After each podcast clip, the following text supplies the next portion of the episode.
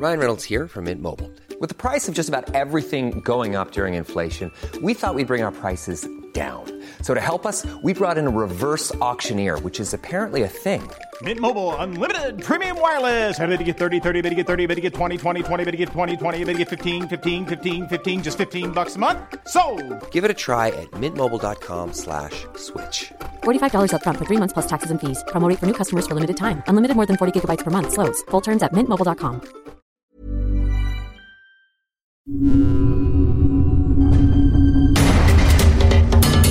Hablemos de pobreza. Una producción del Heraldo Media Group en colaboración con Techo para entender y afrontar la realidad de un México que a todos nos corresponde. Hablemos de pobreza.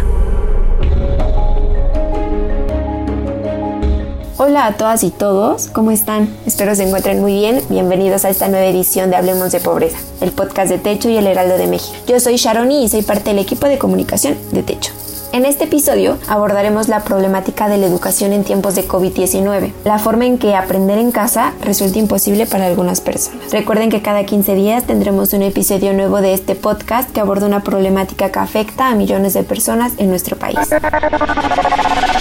Para comenzar con el, con el tema del día de hoy, una de las tantas consecuencias que trajo la cuarentena por COVID-19 ha sido el cierre de escuelas con el fin de respetar las medidas de sana distancia. La Secretaría de Educación Pública optó por implementar una medida extraordinaria que ha sido el programa Aprende en Casa. Este programa se sustenta en los contenidos de los libros de texto gratuitos y se apoya de dos elementos, que es la plataforma digital y las transmisiones televisivas. Sin embargo, esto nos lleva a preguntarnos si realmente todas las alumnas y alumnos de México pueden sumarse a aprender desde casa.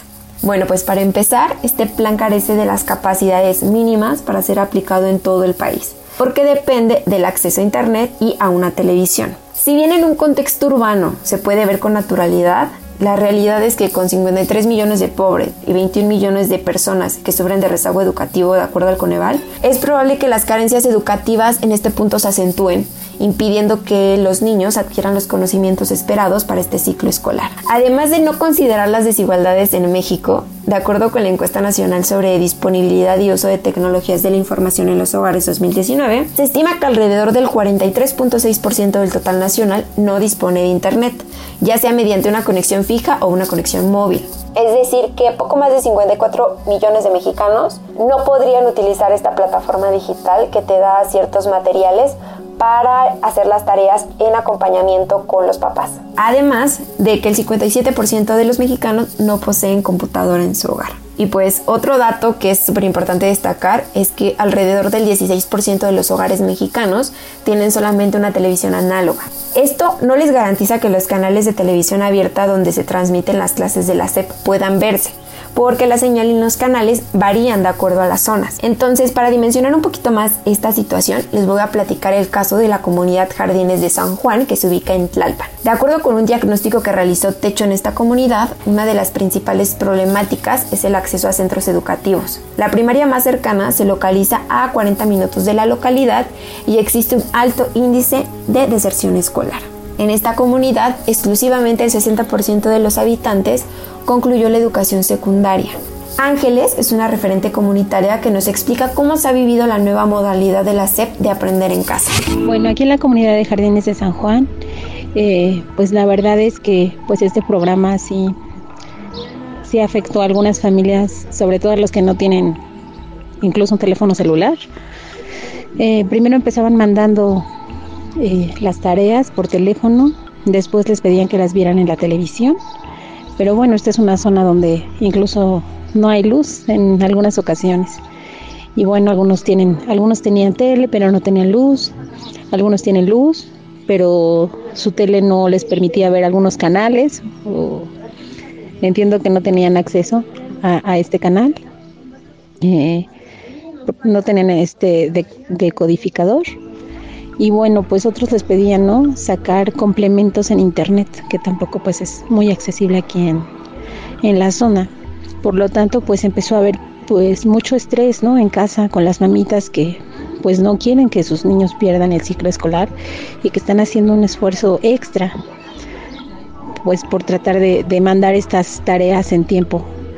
Y bueno, pues otra problemática es que el nivel de escolaridad de estas mamitas, pues en ocasiones es muy bajo, incluso hay, hay quienes no saben leer ni escribir. Entonces no pueden ayudar a sus niños con las tareas, buscan apoyo para, para esto, este, y bueno, no saben cómo tienen que enviarlo, también por internet. Entonces, pues es pregunta, es empezar a preguntar, ¿no?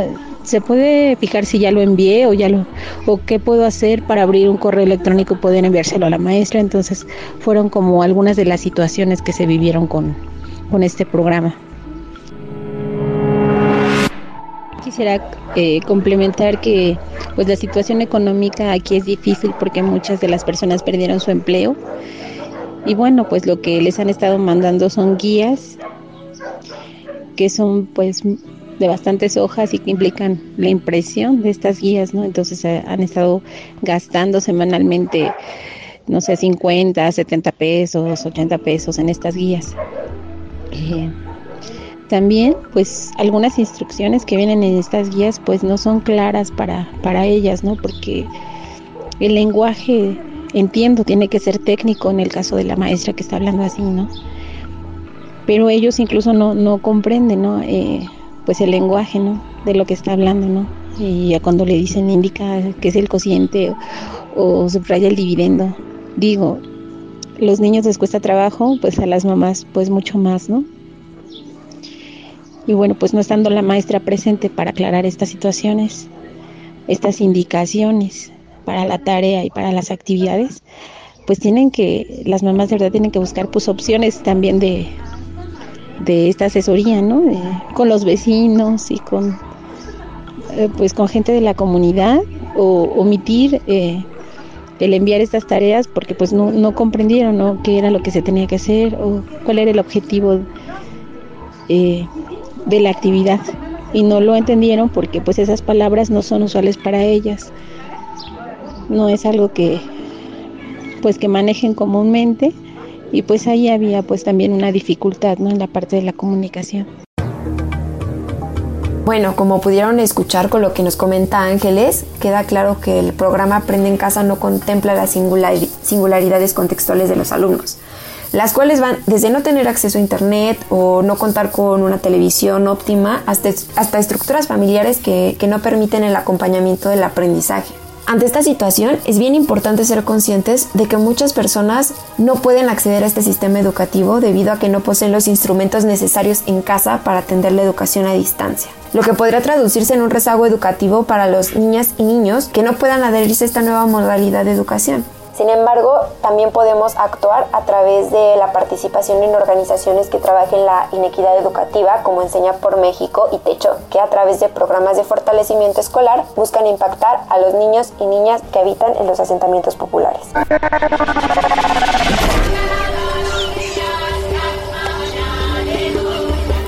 Bueno, pues esto ha sido todo por el episodio del día de hoy. Les agradecemos a nuestros oyentes y al Heraldo de México. Recuerden que nos vemos en 15 días en el próximo episodio de Hablemos de Pobreza. Hablemos de Pobreza se realiza en colaboración con Techo. Para conocer más sobre esta organización, ingresa a www.techo.org diagonal México. Encuentra un podcast sobre este tema cada 15 días a través de todas las plataformas de streaming del Heraldo de México.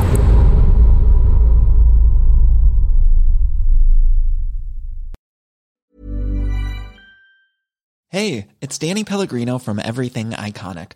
Ready to upgrade your style game without blowing your budget? Check out Quince. They've got all the good stuff shirts and polos, activewear, and fine leather goods all at 50 to 80% less than other high-end brands. And the best part? They're all about safe, ethical, and responsible manufacturing. Get that luxury vibe without the luxury price tag. Hit up quince.com slash upgrade for free shipping and 365 day returns on your next order. That's quince.com slash upgrade.